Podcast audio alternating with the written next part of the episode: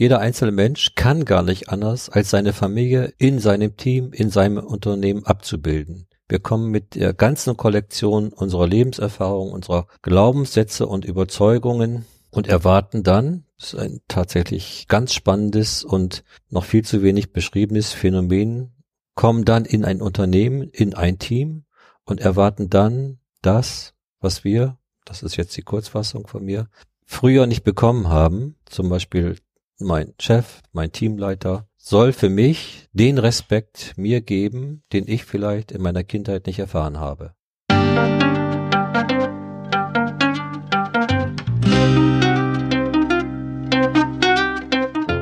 Schön, dass du wieder reinhörst. Ich begrüße dich ganz herzlich bei Ich, Wir alle, dem Podcast und Weggefährten mit Impulsen für Entwicklung. Wir bei Shortcuts laden interessante Personen ein, die uns zu den Themen Selbst, Team und Werteentwicklung inspirieren. Für mehr Informationen zum Podcast und zur aktuellen Folge schau vorbei unter www.ichwiralle.com. In den Shownotes deines Podcast-Players findest du außerdem zusätzliche Infos zum Gast, den Inhalten dieser Folge und zu Shortcuts. Ich bin Maike Schäbitz, Redakteurin und präsentiere dir heute ein Gespräch zwischen Martin Permontier und unserem Gast Horst Brömer, Horst erläutert in diesem Gespräch systemische Perspektiven auf Führung und auf Organisationen. Seine Kernüberzeugung aus langjähriger Erfahrung in Coaching und Beratung ist, dass Krisen und Konflikte immer durch dysfunktionale Beziehungen und eine gestörte Kommunikation verursacht werden. In diesem Gespräch zeigt er Wege auf, die aus diesen Dynamiken hinausführen und beschreibt, wie Führungskräfte als Menschen anschlussfähig werden, wenn sie lernen, ihre Intelligenzebenen von Herz und Körper zu spüren, feinfühlig wahrnehmen können und vertrauensvolle Beziehungen herstellen. Denn wenn das möglich wird, leisten sie zentrale Unterstützung, ganz besonders auch in schwierigen und komplexen Zeiten. Bevor das Gespräch beginnt, noch ein kurzer Hinweis zu unseren Angeboten. Auf ichwiralle.com slash Angebote findest du unsere aktuellen Workshops und Ausbildungen zu den Themen Selbst, Team und Werteentwicklung. Und jetzt wünsche ich dir ganz viel Inspiration und Freude beim Hören. Audio ab.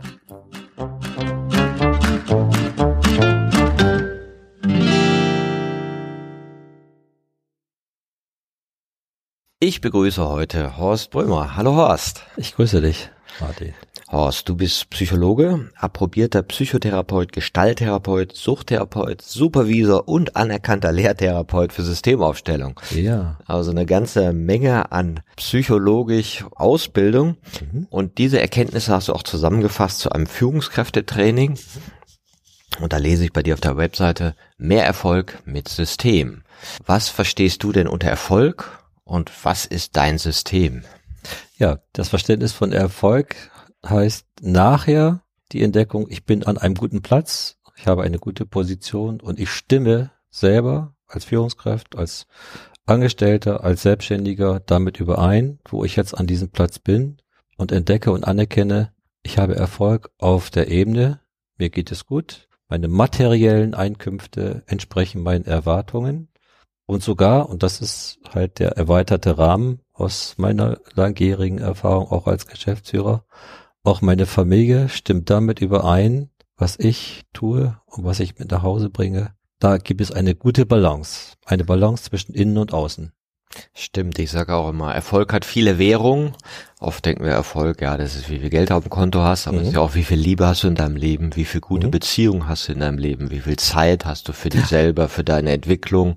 Auch das sind alles Erfolgskriterien, die oft nicht so gesehen werden was ist denn dein System? Du bist ja auch Systemaufsteller mhm. und dann hast du ja bestimmt auch ein besonderes System, mit dem du diese Balance für Führungskräfte schaffen kannst. Ja, bei System denken viele Menschen das Modell von Luhmann, der große deutsche Soziologe. Darum ging es. Ja, es geht auch um Modell, wie wir Institutionen, Gesellschaft, Parteien, Familien modellhaft unterteilen können in Systembestandteile, zum Beispiel Unternehmen, die sich in Bezug auf ihre Produktionsstrecke unterscheiden können zwischen Produktion, Vertrieb, Management, Personalverantwortung und so weiter.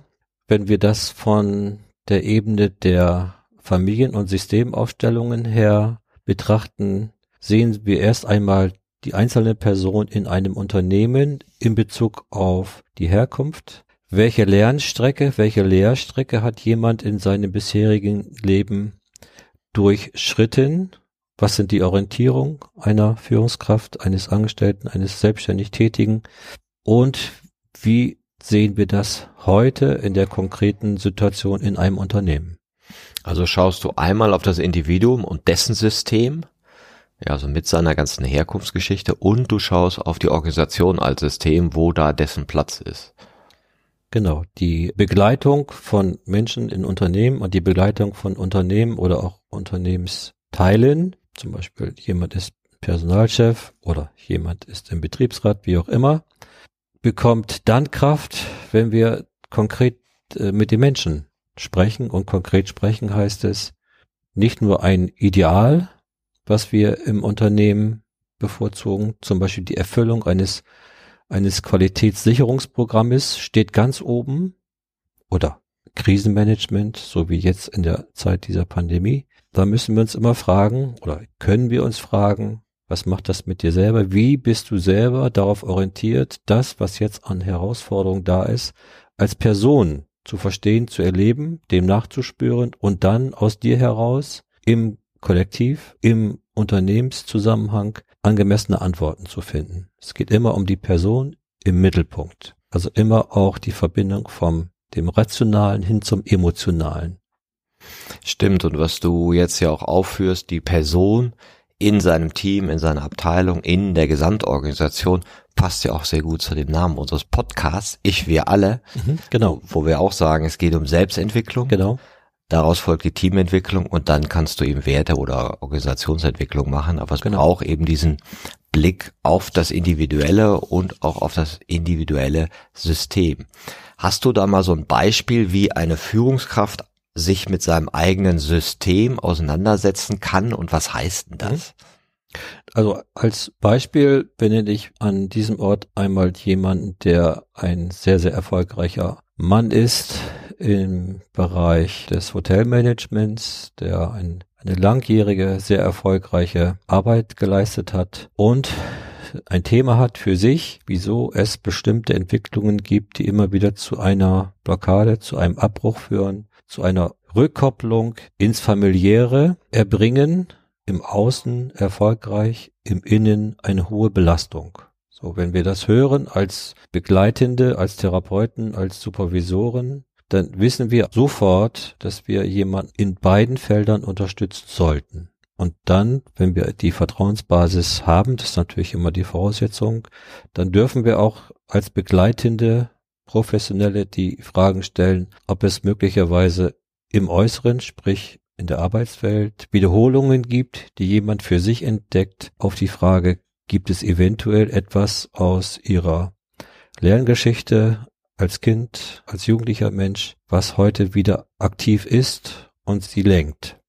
Ja, das ist sehr spannend. Es gibt ja eine schöne Übung, die wir auch öfter in unseren Workshops machen, wo Führungskräfte gebeten werden, mal ihr Familiensystem aufzumalen. So mit Strichmännchen, wo ist Mama, wo ist Papa, wo sind sie selber, sind sie groß, sind sie klein, wer steht im Vordergrund, wer steht im Mittelpunkt, wer ist am Rand. Und die malen einfach so auf, wie sie ihre Familie im Inneren erleben und wie sie denen auch Rollen zuweisen und Positionen zuweisen.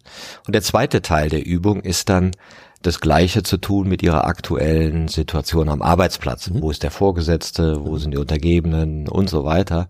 Und es ist erstaunlich, wie oft es da Parallelen gibt oder wie oft jemand sich in eine Position bringt, die er aus der Kindheit her kennt, auch wenn sie ihm nicht gut tut. Ja.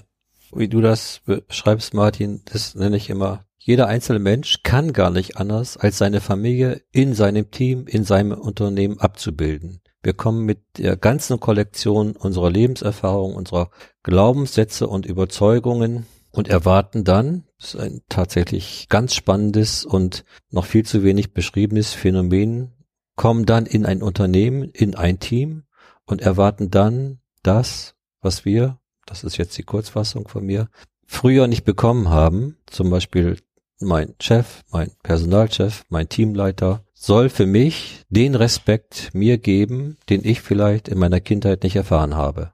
Tatsächlich ist es so, wenn ich eine Kindheit erlebt habe, wo ich in, in besonders exponierter Weise nicht respektiert wurde, in meiner Geschwisterreihe von Vater oder Mutter, vielleicht auch von den Großeltern her, dann ist das ja mein, ich nenne das mal Lebenstraining. Und dann sehen wir erwachsene Menschen, die danach rufen, respektiere mich. Tatsächlich kommen sie aber mit einem disrespektierlichen Verhalten, produzieren geradezu das, was sie als Kind erlebt haben. Nicht, weil sie böse Menschen sind, sondern weil das unsere Kollektion ist, mit der wir wieder in der Gegenwart als Erwachsene die Realität im Unternehmen kreieren. Es ist ja auch umgangssprachlich, kommt das ja zum Ausdruck, wenn man sagt, die benehmen sich wie die Kinder. Mein Gott, jetzt wollen die alle keine Verantwortung übernehmen, was man als Führungsperson vielleicht sagt, ja.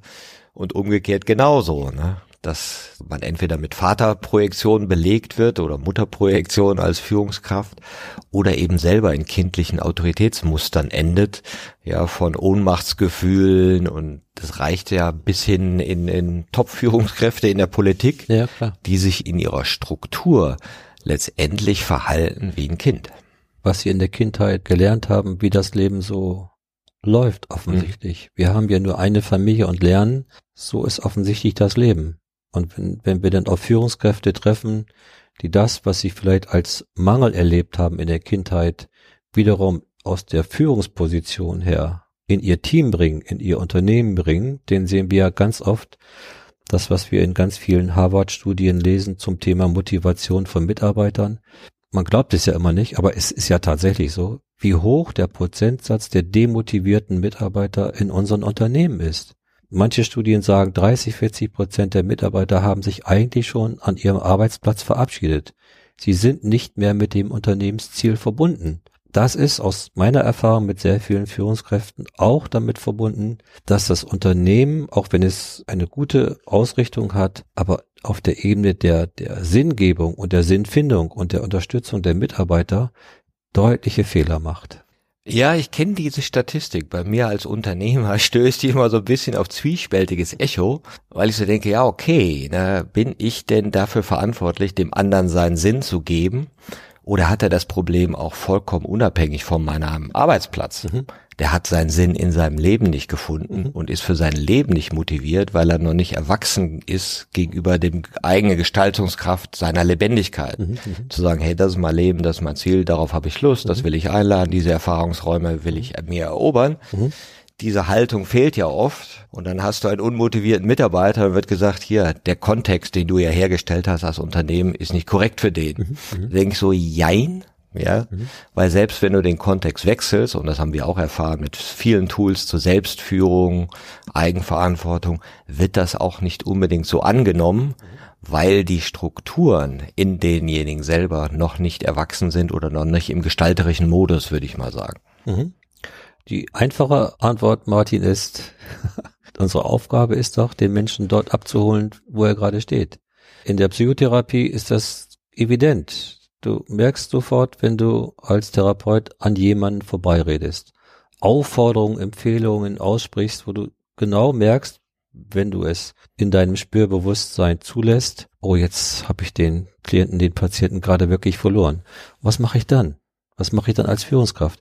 Denke ich, einen Schritt zurück und sage, ach, was erlebe ich gerade hier mit meinen Mitarbeitern, mit meinem Team, im Training, wo stehen wir gerade? Und dann habe ich tatsächlich als, wenn ich das vergleiche, Psychotherapeut, der eine Führungskraft ist in der Therapie, oder ein Teamleiter oder ein Unternehmensleiter, die gleiche Aufgabe, nochmal mich selber zu verorten und sagen, wo bin ich? Wie kann ich das Team, den Einzelnen, zum Beispiel im Jahresendgespräch, im Auswertungsgespräch, wie kann ich mich als Vorgesetzter anstoßfähig machen?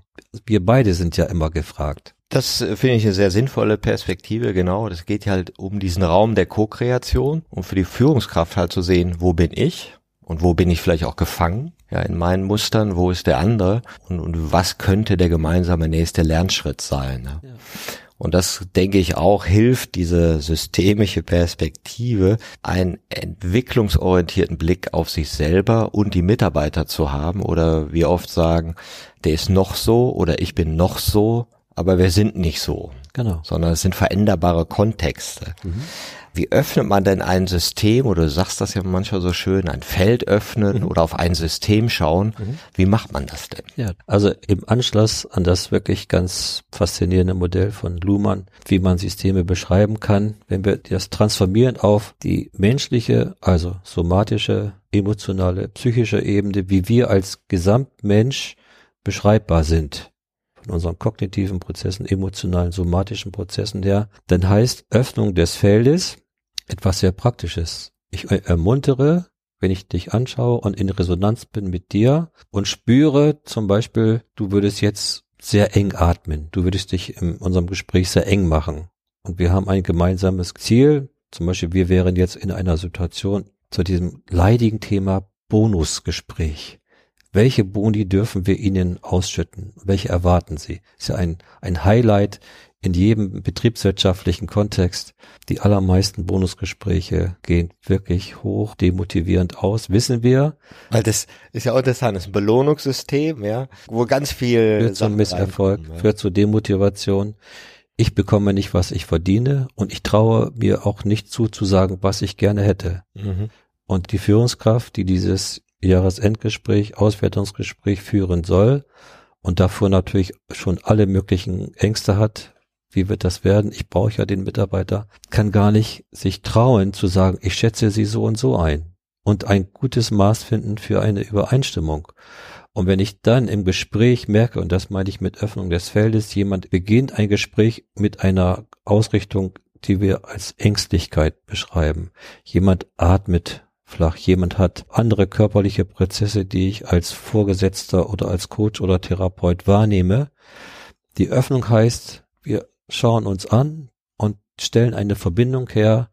Und wenn ich in der Situation bin, dass ich jetzt der Gesprächsführende bin, als Therapeut, Coach, Supervisor, Teamleiter, stelle ich eine Verbindung her im Sinne von ganz einfach. Wie geht es dir? Wie geht es mir? Wie geht es uns? Wie ist unsere Zusammenarbeit? Und wenn wir so sprechen, übernehme ich in der Hinsicht, um dieses Feld auf wertvolle, wertschätzende Weise zu öffnen, übernehme ich die Führung, indem ich sage, wenn ich sie so, wenn ich dich so wahrnehme, merke ich, ich fühle mich sehr gut. Oder wenn ich sie oder dich so wahrnehme, merke ich eine gewisse Enge, eine Belastung und haben wir ein Thema, haben wir etwas gerade erlebt, was uns gerade so ein bisschen einengt. Lassen Sie uns doch mal schauen, lasst uns mal schauen, wie geht es uns gerade? Wenn ich jemand besser kenne und mir das zutraue und wir haben die Vertrauensebene, dann trage ich zur Öffnung des Feldes auch in dem Sinne bei. In der Therapie geht es natürlich sehr viel einfacher, indem ich jemand ermuntere, achte einmal auf deinen Atem. Wohin atmest du? Atmest du flach? Wenn du weiter tiefer achtsam atmest, da kommt der ganze wunderbare Ansatz der Achtsamkeit und des, des achtsamen Atems dazu. Spüre mal dahin, wenn wir uns gerade so gegenüber sitzen, wie fühlst du das? Wenn wir jetzt über das Thema, was ist dein Erfolg, was sind deine Erwartungen und welche Ausschüttung möchtest du gerne erreichen, wo fühlst du das? Das ist natürlich eine sehr vertrauensvolle Ebene. Wenn man sie in einem Unternehmen erreichen kann, halte ich das für, persönlich für sehr wertvoll. Verlangt natürlich von jeder Gesprächsführungskraft, von jeder Führungskraft eine hohe Verantwortung des Respektes, dass man das nicht auch missbraucht im Sinne, man schreibt dann irgendwelche Personalbeurteilungen, hat das und das, ist eine so und so Persönlichkeit. Das geht natürlich dann gar nicht. Im Rahmen der Therapie erreichen wir damit sofort eine Öffnung dieses körperlich, psychischen, emotionalen, man kann auch sogar sagen neurophysiologischen Feldes. Wir aktivieren Kräfte.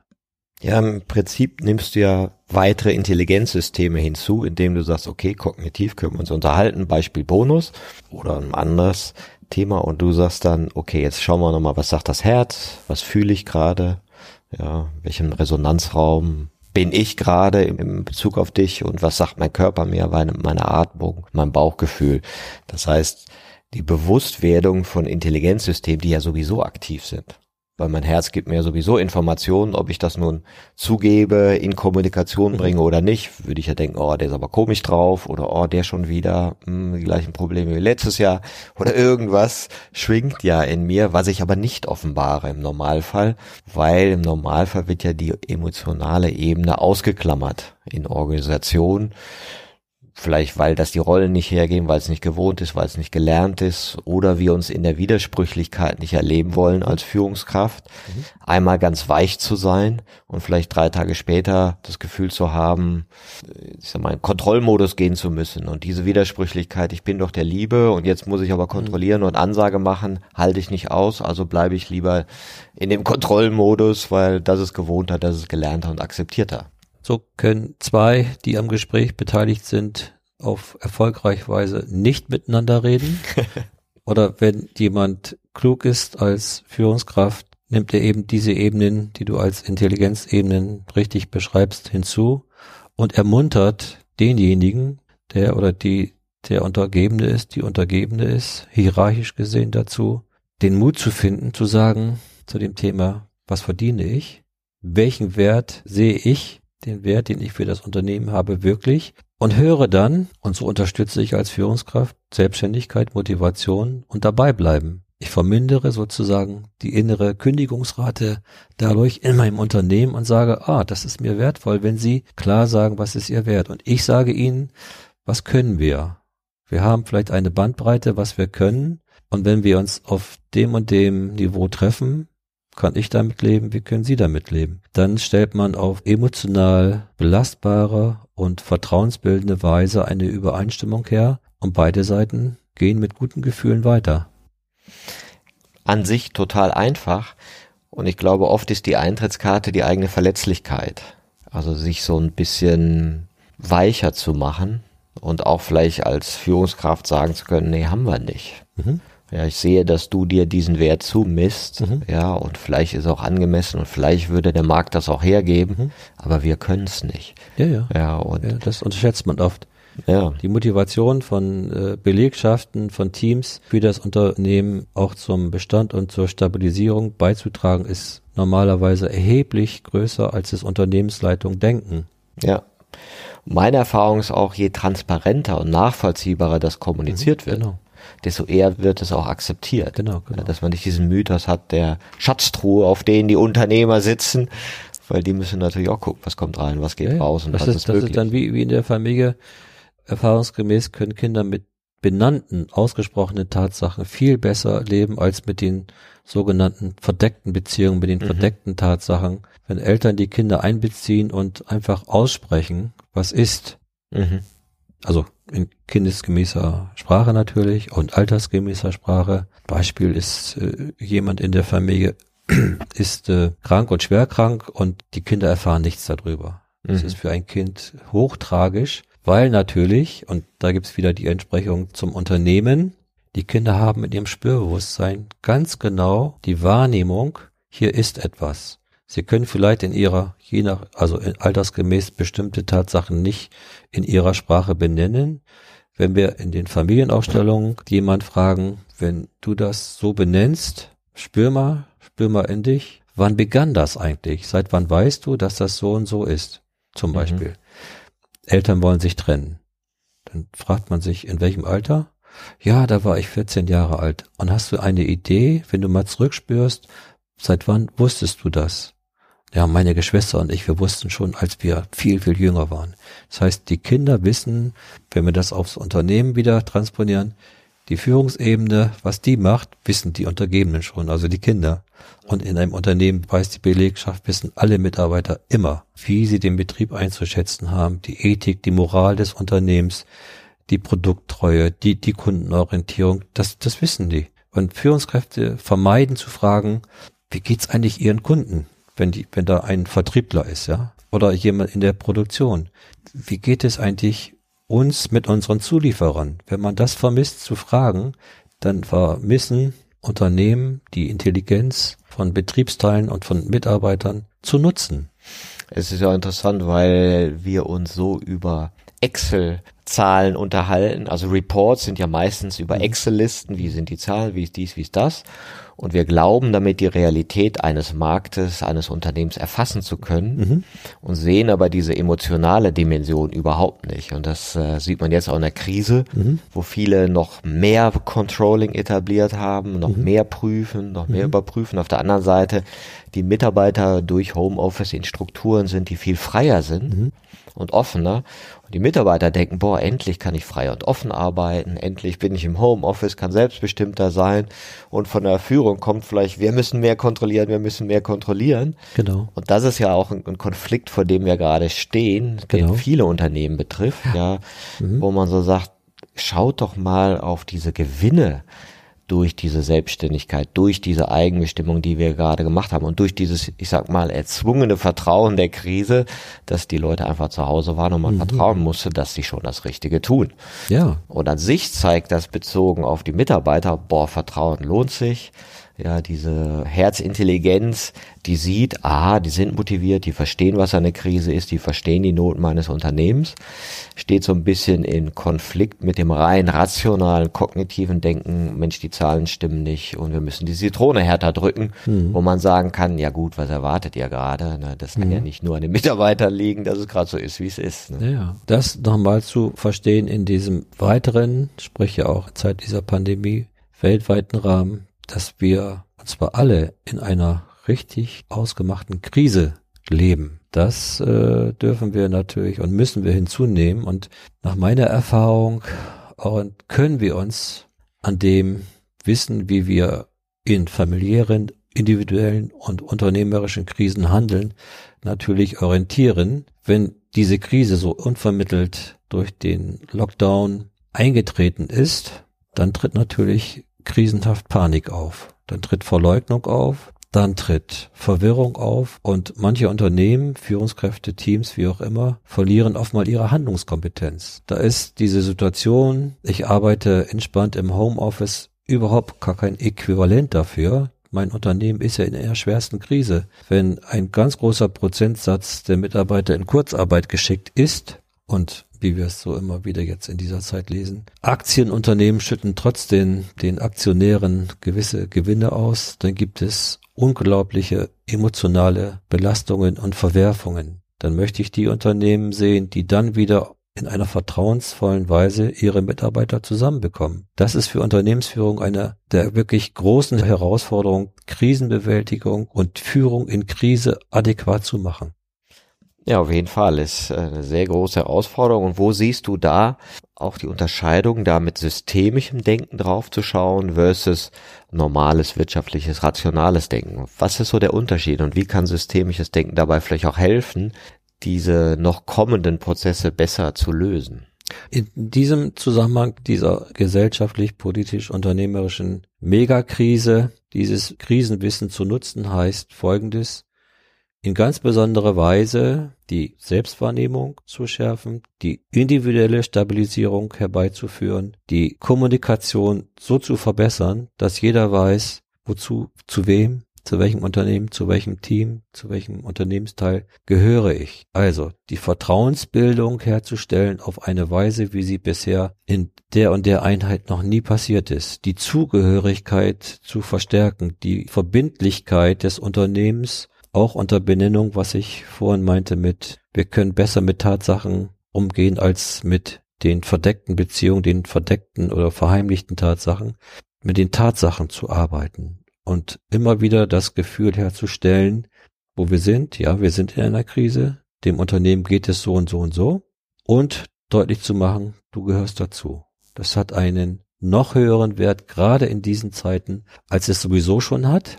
Und wenn Unternehmen auf dieser Qualitätsebene, auf dieser emotional intelligenten Ebene dieses Miteinander nochmal intensivieren und natürlich, das sieht man in sehr vielen Systemaufstellungen für Unternehmen, endlich mal den Kunden mit einzubeziehen, so wie wir es jetzt erlebt haben. In manchen Betriebsstätten, Cafés sah man, unterstütze deinen regionalen Anbieter. Kaufe, wie wir sind ja hier in Berlin, kaufe bei Brandenburger Bauern.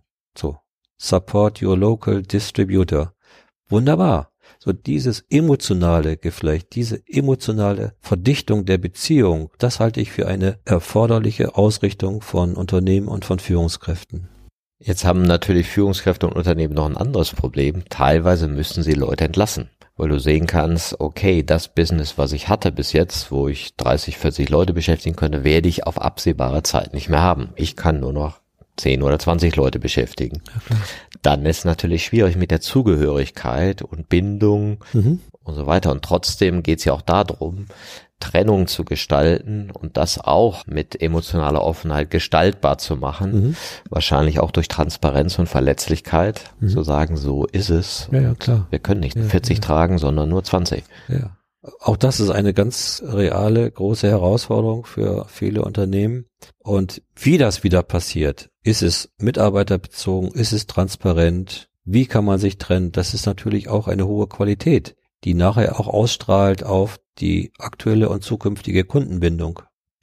Wie hilft denn dieser Blick auf das eigene System Führungskräften bei der Selbstentwicklung?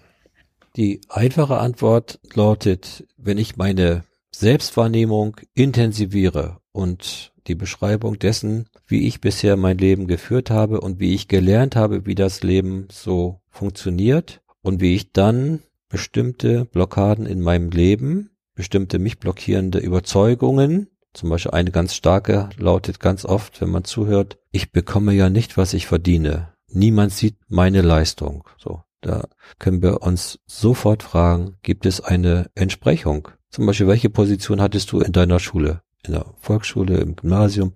Welche Position hattest du in deiner Geschwisterreihe? Gibt es unterstützende Kräfte dort, wo du herkommst? Viele Menschen sagen, ja, bei den Eltern war es vielleicht nicht so unterstützend, aber meine Großeltern. So, dann haben wir sofort eine Verortung im System eines Menschen, wo wir sofort jemand bitten können, verbinde dich einmal damit. Wo spürst du, wenn es zum Beispiel die Antwort heißt, Großeltern waren sehr, sehr unterstützende, sehr positive Menschen, so lange in meinem Leben, sich mit diesen positiven Kräften zu verbinden und das in den Vordergrund zu stellen, das führt dazu, dass jemand seine eigenen Blockaden, die er benannt hat, die sie benannt hat, lösen kann und sagen, ah ja, ich verbinde mich mit den guten Kräften, entdecke in meiner Gegenwart im System meines Unternehmens das, was mich unterstützt. Ich arbeite auf diese neue Weise jetzt mit dem zusammen, von dem oder von der ich vorher dachte, die gucken mich immer sehr unfreundlich an. Ich überprüfe meine Projektion, darum geht es, also meine Überzeugung, wie das Leben läuft, das nennen wir ja Projektion. Mit den Projektionen stelle ich meine Realität her. Ich überprüfe meine Projektion und leiste mir mal eine kleine, bedeutsame Handlungsalternative ins Auge zu fassen und dann spreche ich einmal auf eine neue Weise meinen Kollegen, meinen Vorgesetzten oder meinen Untergebenen an und stelle fest, möglicherweise, das ist ja ein sehr freundlicher Mensch, der hört mir ja zu. So nutze ich die Transformation meiner vormaligen Blockaden in neue, kräftige Glaubenssätze. Das heißt, wir lernen bewusster auf das eigene System zu schauen, lernen so den Blick kennen oder den gelernten Blick auf Macht, Autorität und Erfolg so wie das mir eingeprägt worden bin und erkenne daraus, welche typische Position ich gerne einnehme und durch diese Bewusstwerdung kann ich eine andere innere Position annehmen und dadurch auch andere Handlungsräume erobern. Manchmal auf magische Weise. Manchmal auf magische Weise. Genau diese Magie haftet ja auch so ein bisschen dieser ganzen Organisationsaufstellung an, genau. weil es eben nicht rein kognitiv ist, sondern auch Körperintelligenz dazu nimmt und emotionale Intelligenz. Genau. Und manche sagen, machen Sie das nicht, das ist Schabernack, ja, da mhm. bringen Ihnen Leute bei, dass ihre äh, Kindheitsprobleme mit dem unternehmerischen Erfolg zu tun haben, äh, lassen Sie die Finger davon. Mhm. Mhm. Was sagst du zu diesen Einwänden? Die Einwände beruhen natürlich auf Erfahrungen. Die Kritik im Feld der Familien- und Systemaufstellung sind in vielfacher Weise berechtigt. Da darf man zu sagen, in dem Feld sind natürlich auch viele nicht gut ausgebildete Leute unterwegs. Das ist so. Dieses Feld ist ja nicht wie das Feld der Psychotherapie, was ja sehr geregelt ist, wo man bestimmte Anforderungen erfüllen muss. Geregelt. Tatsächlich ist dieses Feld der Systemaufstellung natürlich ein, ein hochpotentes, hochwirksames Feld. Und zwar mit folgendem Mantra. Auf Grundlage folgender Erfahrung. Wenn du den Satz hörst, die Lösung deines Anliegens, das ist jetzt schon da. Dann gucken ein Leute in, in Seminaren erstmal erwartungsfroh an und denken natürlich, das sieht man, das stimmt ja nicht. Mein Wissen ist, Ich habe keine Antwort auf mein großes gravierendes Problem. Tatsächlich, wenn wir in einer angemessenen Haltung, also offenen, wertschätzenden Haltung jemand begleiten und durch diesen Prozess begleiten, stellen wir nachher fest, wenn das Feld sich in dieser Weise geöffnet hat, dass tatsächlich die Lösungen da sind. Zum Beispiel ganz plastisch jemand, der sein Licht, wie man so sagt, immer unter den Scheffel stellt, jemand, der sich nicht traut, wirklich einzubringen, obwohl jemand ein hochqualifizierter Mensch ist, der sich immer zurücknimmt. Dahinter steht immer eine Lerngeschichte. Sagt der Vater am Abendbrotstisch, sprich nicht mit vollem Mund und sprich nicht, wenn Erwachsene reden, limitiert also in unangemessener Weise das Kind. Das Kind sagt, ja Papa, dann höre ich auf zu sprechen. Später im Unternehmen kommt sein ganzes Potenzial nicht zum Tragen, weil alle gar nicht wissen, was auf der anderen Seite des Tisches ist. Und wenn wir diese Blockaden so erleben, was dann, wenn wir jemanden ermuntern, das zu spüren, das Spürbewusstsein zuzulassen und dann festzustellen, wenn ich gut atme, wenn ich eine andere Haltung einnehme, dann merke ich, welchen Raum ich einnehmen kann. Dann kann ich gut atmen, dann kann ich im Team jemanden anschauen, dann kann ich meine Beiträge auf ganz andere, auf neue Weise so vorbringen, dass ich mir die Zeit und den Raum nehme und mich selber realisiere in dieser neuen Realität. Das ist meine Überzeugung und meine Erfahrung, dass wenn das, was bei mir limitiert, blockiert, unterdrückt wurde, wenn das sich lösen darf, das meint, wenn es sich löst, dann spürst du die Antworten, die Ermunterung. Die Wahrheit für den nächsten Schritt ist immer schon im System enthalten, so sagen wir auch ja. gerne. Und es braucht nur eine Art, ein bisschen dran zu rütteln. Ja. Und die gedeckelten Wahrheiten mal ein bisschen in Kommunikation zu bringen. Ja, was fühlen wir eigentlich für den nächsten Schritt? Ich sage mal ganz gern das Beispiel, hätte man den Pförtner von VW gefragt, ob es eine gute Idee gewesen wäre, eine Software zu installieren, die umweltrelevante Werte äh, auf Testständen nach unten manipuliert, hätte der Pförtner wahrscheinlich gesagt, nee, lass mal. Mhm. Bei Umwelt, so Gesundheitsfragen, ist Lügen, kommt immer schlecht an, kann mhm. teuer werden hätte dem Konzern, was weiß ich, 15 Milliarden gespart, einfach nur den Pförtner einmal genau, zu fragen. Genau, genau. Ja, aber dann wurde halt Mauschel Mauschel und nee, sagen wir nicht, nee, von oben ist ja und Papa weiß schon und wenn der das macht, wird's schon stimmen und wupp hat man 15 Milliarden am Ticket stehen, weil mhm. man ein bisschen Wahrheit nicht genutzt hat. Ne? Das führt zu dem wirklich wichtigen Thema Ethik und Moral in Unternehmen. Das sieht man in Systemaufstellungen auch sehr oft. In Systemaufstellungen sieht man sehr oft zwei Aspekte. Unternehmen vergessen sehr oft den Kunden. Im Qualitätssicherungsverfahren ist immer der zentrale Satz, der Kunde steht bei uns im Mittelpunkt. Und dann sagen die Teams immer, und da steht er uns im Wege. und dann in der Aufstellung denkst du, das ist alles super, das ganze Unternehmen fühlt sich gut aufgestellt. Und dann fragst du dich, und wo ist der Kunde? Ja, genau. Sagt der Stellvertreter, ich bin noch hier.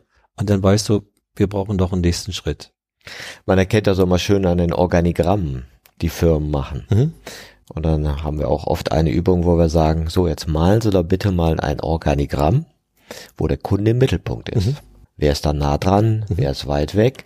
Und während man sonst gerne die Pyramiden hat, wo der Chef irgendwie oben ist, ja, und das Ganze sieht aus wie eine Armee und eine mhm. Armee hat ja irgendwie keinen Kunden, ja, der weiß man ja gar nicht, die stehen so in der Gegend rum und warten auf Kundschaft. Und in dem Moment, wo ich den Kunde in den Mittelpunkt mache, sieht man, wer da eigentlich nah genau, dran ist. Genau. Und dass die Führung unter Umständen die sind, die am weitesten weg sind. Und dann siehst du erst, wenn du das so ermunterst zu tun, wer wirklich zum Erfolg des Unternehmens beiträgt. Das kann zum Beispiel der Verkäufer sein. Und zwar von den vielen Verkäufern genau die drei, weil die haben eine unglaublich starke Kundenbindung. Die bringen 60 Prozent des Ertrages. So, und wenn das nicht wahrgenommen wird, gehen diese drei Erfolgreichen zum nächsten und sagen, ich verkaufe euch, was ihr wollt. Mhm. Wir sind erfolgreich. Und dann wird deutlich, wenn du wirklich denjenigen, um den es geht, das sind immer die Kunden. Ob in einem Krankenhaus, die Patienten oder Autokäufer, wen du auch nimmst, wenn du den in den Mittelpunkt stellst, dann siehst du, darum geht es. Ne? Wie realisierst du den Erfolg als Unternehmen? Ist ja auch jetzt interessant in Bezug auf die Krise, wo man von systemrelevanten Berufen spricht, ja, wo wir plötzlich merken, Mensch, in der Krise, wer ist denn eigentlich wichtig für uns Kunden, also Bürger? Ja, klar. ja ein gutes Gesundheitssystem, eine gute Infrastruktur, Ja, die volle Supermärkte, Leute, ja. die an der Kasse sitzen. Genau, Die sind für uns zehnmal wichtiger genau. als vielleicht andere Berufsgruppen. Ja. So ist es, ja. Und werden im Moment, also von der Würdigung her ja anders gewürdigt. Also das meiste Geld macht man im Moment in der Finanzindustrie oder als Sportsuperstar. Mhm. Ja, und auf beide könnten wir in der Krise verzichten. Ja, und das ist ja auch noch so ein Spiel, wo man auch überlegen muss, mit welchem Werteblick schauen wir eigentlich auf Tätigkeiten. Ja, klar. Mhm. Worauf muss man denn achten, wenn man sagt, okay, ich möchte für mich selber mal dieses systemische Denken lernen, mal einen Blick auf mein System mit jemandem werfen oder auf meine Organisation? Worauf muss man achten bei der Auswahl von so einem Systemcoach oder einem Systemaufsteller? Wo du sagst ja, der Markt ist nicht so reguliert, es gibt Sonne und Sonne und was sind wichtige Kriterien?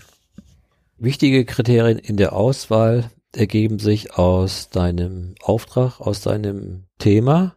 Wenn du eine Unternehmensentwicklung im Blick hast, die heißt Mitarbeiterbindung verstärken, die Fluktuation von Mitarbeitern reduzieren, die Innovationskraft zu stärken, also alles, wo es um Mitarbeiterbindung, Mitarbeiterbeziehung geht, dann sind Systemaufstellungen sehr, sehr wertvoll. Systemaufstellungen sind auch sehr wertvoll bei Schwächeanalysen. Wo sind Schwachstellen, wo sind Fehler in unserem Unternehmen? Wie können wir die Balance zwischen den verschiedenen Betriebsteilen wiederherstellen? Das wäre dann in diesem Falle die etwas gehobenere, abstraktere Auftragsstellung bei Systemaufstellungen. Erste Beispiel sind konkrete kollegiale, dienstliche und Mitarbeiterbeziehungen. Die nächste Ebene wäre dann auch, auf der man ganz effektiv Systemaufstellungen anwenden kann. Die Auswahl würde ich persönlich immer so treffen, wenn es sich eher um diese Mitarbeiter- und Beziehungsaspekte handelt, jemanden aus dem Bereich zu nehmen, wenn es sich um die etwas abstrakteren Produktionsorientierungen handelt, würde ich vielleicht einen Systemaufsteller anstreben, dessen Hintergrund auch Betriebswirtschaft wäre. Und natürlich, ich persönlich gucke immer darauf, hat jemand eine fundierte Ausbildung, hat er jahrelange Erfahrung mit Unternehmen in der Begleitung von Führungskräften, ist jemand selber schon mal in Verantwortung gewesen oder erzählt er mir nur etwas, von, wovon er nichts weiß. Ich zum Beispiel war 30 Jahre Geschäftsführer hier in Berlin in einem Unternehmen, kenne alle Aufs und Ab, die Unternehmen so erleiden können. Darauf schaue ich dann und sage, ach, der scheint etwas aus meinem Bereich zu wissen. Manchmal ist es interessant, jemanden nicht aus seinem Bereich zu nehmen. Zum Beispiel, wenn ich Personaler in einem Krankenhaus bin, vielleicht nicht einen Krankenhausberater zu nehmen, sondern jemand zu nehmen aus einem anderen Feld, wo ich weiß, der kommt schon mit neuen Perspektiven. Mhm. Und der hilft dann eben diese gefühlten Wahrheiten sichtbar zu machen, also gefühlte Wahrheiten über Abteilungen, über Menschen, über Führungskräfte, über Situationen, in dem die einen Platz bekommen und dann in Kommunikation gebracht werden. ne? Naja, wir, wir gehen immer von der zentralen äh, Thematik aus, was ist Ihr Anliegen? Mhm. Was wäre der Auftrag? Und diese Auftragsklärung, wie wir systemisch sagen, ist überhaupt zu Beginn in besonderer Weise zu beachten, gerade in der Definition des Auftrages, klären sich schon für viele Interessierte eigentlich das, wohin will ich eigentlich? Was ist mein Thema? Und der zweite Schritt gehört ja dann dazu, wer gehört dazu? Wen nehmen wir dazu? Zum Mhm. Beispiel in Familienunternehmen, die vor dem Thema stehen, Übergang. Gibt's so, so viele Unternehmen, die ganz aktuell jetzt Tausende, die im Übergang sind. Kleine Handwerker, große, erfolgreiche mittelständische Firmen, die alle das Thema haben, wer wird diesen Betrieb übernehmen, wenn die Kinder da sind, wer ist der Erbe, wie gibt derjenige, der jetzt die Verantwortung hat, die Verantwortung an die nächste Generation weiter. Das sind so bedeutsame Themen, da wissen wir ja, wie viele Unternehmen da scheitern. Ja. Leider, weil wenn sie das Thema Familie und System zusammenbringen würden, gerade bei Familienunternehmen und kleinen und mittleren Handwerksfirmen, dann würden sie sich diese Systemeigenschaften zunutze machen und sagen, oh, das, das nutze ich mal, um das, wenn es stimmt, in meinem System liegen schon Antworten drin, dann nutze ich mal und hole mir mal so jemand ins Haus, so jemand wie mich zum Beispiel, ja. Stimmt, unter horstbrömer.de und in den Show genau. Notes genau. schreiben wir auch noch, wie du zu erreichen bist. Ja, genau. Kann man Kontakt zu dir finden. Und ich glaube auch mit den Familienbetrieben, da wird's am offensichtlichsten. Ganz klar. Ja, weil da ganz klar ist, wer hat wo wie seinen Platz, hat der Vater ja. noch sein Büro neben dem Junior genau, und genau. grätscht er dem rein oder nicht. Ja, ja. Und das kenne ich auch sehr deutlich aus den Prozessen, die wir so begleiten. Mhm wie hilfreich das ist, da einfach auch mal hinzuschauen, weil es da eben nicht um rationale Fakten geht. Da geht es genau. überhaupt nicht um Geld, sondern fast immer nur um Position, Anerkennung ja. ja und gesehen werden. Und auch ne? dann um die Würdigung von Lebensleistungen. Mhm. Und auch um die Anerkennung, dass das eigene Leben als Familienunternehmer auch begrenzt ist, mhm. dass ich auf gute Weise etwas weitergebe und bereit bin, auch in, in diesen Abschied zu gehen und auch bewusst das zu erleben, das ist für mich als jemand, der das jetzt weitergibt, was derjenige oder diejenige aufgebaut hat, auf gute Weise an den und diejenigen weitergeben, die sagen, ich bin bereit. Und dann gehe ich und mache das, was ich dann in dieser Lebensphase machen möchte. Das finde ich auch sehr schön an dem Familienstellen oder überhaupt an der Aufstellungsarbeit, dieser Erweiterung des Zeithorizontes. Mhm. Also, dass viele Dinge, die uns ausmachen, sehr aus der Vergangenheit kommen. Manche Sätze hat vielleicht mein Ur-Ur-Uropa das erste Mal gesagt. Mhm. Und wenn sie aus mhm. meinem Mund kommen, zitiere ich ihn unbewusst immer noch. Ja, ja. Und wie ich eben auch selber ein Glied in dieser Kette bin. Mhm. Ja, für mich jetzt der Übergang von den 60er, 70ern in die 80er, also wie ich, wie mein Bewusstsein von der systemischen Intelligenz, die damals gesellschaftlich herrschte, geformt mhm. wurde, sich dann verändert hat und jetzt wieder verändert, wie wir im Moment wieder geformt werden in eine neue kollektive Intelligenz und wie ich dann auch irgendwann wieder sterben werde und meine Kinder dann die nächste Welle mitmachen, ja. Und, ja, und so geht dieses sich entwickeln durch die Generation. Das fand ich auch immer ein sehr, äh, wie soll ich sagen, ein friedliche Perspektive. Ja. Dass in meinem Leben nicht alles passieren muss, in meinem Leben nicht alles gelöst werden muss und dass ich das Happy End gar nicht sehen brauche, sondern es ist ein Prozess, der weitergeht. Ja und damit verbunden die Würdigung der Generation vor uns mhm. und natürlich auch das manchmal aufdeckende Zurückschauen, welche Lasten kommen eigentlich auf uns jetzt in der Gegenwart, welche Lasten trägt das Unternehmen noch mit und welche Stärken hat das Unternehmen, wenn es ein Familienunternehmen ist und mhm. was sagen die, die Gründerväter und Gründermütter uns heute als Enkel und Großenkel ne? und Urenkel. Das sind Perspektiven, die unglaublich kräftigend nachher sind. Du engagierst dich auch in Bosnien-Herzegowina. Ja. Das hört sich spannend an, weil es ja auch ein Land ist, was sehr große Traumata in den 90er Jahren erfahren hat. Mhm. Was machst du dort und wie engagierst du dich dort? Ja, in Bosnien-Herzegowina, das ist ja ein kleiner Staat von ungefähr dreieinhalb Millionen Bürgern. Auf dem Balkan, wie man sagt, südlich von Kroatien, ist gebildet worden infolge der Jugoslawien-Kriege, schwer belastete Region. Mein Engagement begann, als ich dort gebeten wurde, zum Thema Familien- und Systemaufstellungen Seminare anzubieten für ein Netzwerk von Reha-Einrichtungen, von sozialen Einrichtungen. Und daraus hat sich ein jahrelanges Engagement ergeben, jetzt im achten Jahr. Wir treffen uns regelmäßig zwischen zwei bis dreimal pro Jahr in Sarajevo, in Banja Luka oder in Mostar. Das Besondere daran ist, dass das, was wir von hier aus gar nicht mehr wissen und wahrnehmen, die Nachwirkungen des sogenannten Jugoslawienkrieges sind sowas von präsent, dass wir in jeder Situation, in jedem Gespräch, wenn wir uns für diese Wirkung öffnen, wahrnehmen, jeder, der gerade im Gespräch ist, hat Menschen verloren.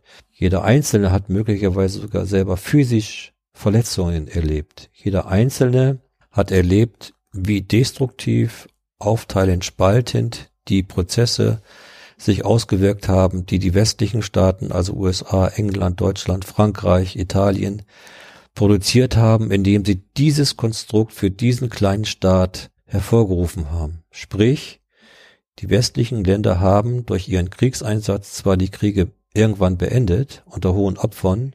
Was sie aber in, gerade in Bosnien bewirkt haben, ist, dort stehen sich inzwischen Bevölkerungsgruppen, die sich Religionen zuordnen, zu einem nicht kleinen, also zu einem erheblichen Teil als Moslems, als serbisch-orthodoxe oder als katholisch-kroatische Identifikationen gegenüber. viele gesellschaftliche Institutionen, ob politisch, kantonal, übergeordnet, in der Präsidentschaft, in Unternehmen, sind nach diesen Kriterien geordnet. Und das ist die Grundlage dafür, dass manche Menschen in meinen Seminaren immer wieder sagen, weißt du, das ist gut, was wir hier machen. Und wir sitzen auf gepackten Koffern. Unsere Papiere sind immer gebündelt. Wenn es wieder losgeht, wissen wir, wo wir hingehen.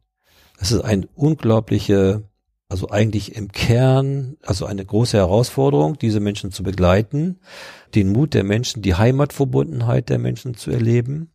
Wenn wir Themen haben wie Heimat und Bosnien, merkt man, das ist die Kraft überhaupt, die Heimat. Ne? Das, wir sagen als Deutsche nicht so gerne Heimat, aber dort spürt man, wenn wir zum Thema Identifikation arbeiten, das verbindet sofort über religiöse Grenzen hinweg, das verbindet die Menschen. Und das ist im Kern wirklich das auch so meine Triebkraft, diese Begleitung immer wieder zu verwirklichen und mit den Menschen diese Prozesse anerkennt, aufdeckend zu sehen, zu spüren und dann auch dazu beizutragen, dass es so etwas gibt wie wie lösen wir die, diese Blockaden über das, was wir vorhin gesprochen haben? Was ist die Aufrichtung, wenn ich in hochkorruptiven Systemen arbeite? Die Korruption ist ein Megathema. Ein Beispiel, wenn, wenn dort, äh, ich habe gerade eine Kollegin vor Augen, die arbeitet für eine Kinderorganisation, eine international hoch anerkannte Kinderorganisation, die vor Ort von politischen Kräften missbraucht wird im Korruptionskontext, werden Posten verteilt. So, das Team ist hoch motiviert für die Kriegskinder etwas zu machen, erleben aber auf Führungsebene eine Korruptionsgeschichten, es wird Geld abgezweigt und so weiter. Und eine hochbelastete Kollegin nutzt diese Systemaufstellungen und der Erfolg davon ist, hat sich dann nachher nach Tagen und Wochen gezeigt, in dieser Charity-Organisation, sie hat wieder die Kräfte mobilisiert von Mitarbeitern, von Kollegen, die gesagt haben, wir bleiben dabei. Wir wollen das, was von außen kommt, also diese internationale Organisation, für die Kinder, die wir als Kriegskinder bezeichnen, weiter nutzen. Diese Kräfte, diese Motivation, dieses Commitment wurde dadurch, dass eine Person sagte, so, ich stehe dazu, ich verbinde mich mit den Gründern. Diese Organisation ist gegründet worden 1919 in England wir verbinden uns mit diesem Commitment, mit dieser Philosophie. Das hat Kräfte entwickelt, dass mal dieses Projekt in dieser Stadt wieder sich neu orientiert hat. Menschen sind gegangen und es gab keinen Kampf und keinen Konflikt. Aber dieses Commitment, dass sich Kräfte in diesem Projekt so gebündelt haben für etwas und zwar für Menschen, das war überwältigend zu sehen. Ne? Da wünsche ich dir viel Erfolg auch bei ja. deinen Projekten in Bosnien-Herzegowina und ich hoffe, es hat unsere Hörer inspiriert, sich mal mit dieser erweiterten Perspektive auseinanderzusetzen, mehr Herzintelligenz, mehr Körperintelligenz dazu zu nehmen beim Blick auf sich selber, sein eigenes System und die Art und Weise, wie die eigene Organisation als System organisiert ist. Horst, ich danke dir. Gerne, Martin. Hat mir sehr viel Spaß gemacht. Danke. Dir einen wunderschönen Tag noch. Danke. Bye bye. Tschüss. Das war eine Folge von Ich, wir alle, dem Podcast und Weggefährten mit Impulsen für Entwicklung. Wir bei Shortcuts begleiten und unterstützen Unternehmen bei der Entwicklung von zukunftsfähiger Führung, Kommunikation, Unternehmenskultur und Design. Mehr Infos zu unseren Angeboten, zum Podcast und der aktuellen Folge findest du unter www.ichwiralle.com. Wir freuen uns über dein Feedback zur Folge und deine Bewertung des Podcasts bei iTunes. Bitte stell uns gerne Fragen zum Podcast und mach Vorschläge für Themen und Interviewpartner, die dich interessieren würden. Und zu guter Letzt, schau gerne bei uns in Berlin-Kreuzberg vorbei. Wir lieben Besuch.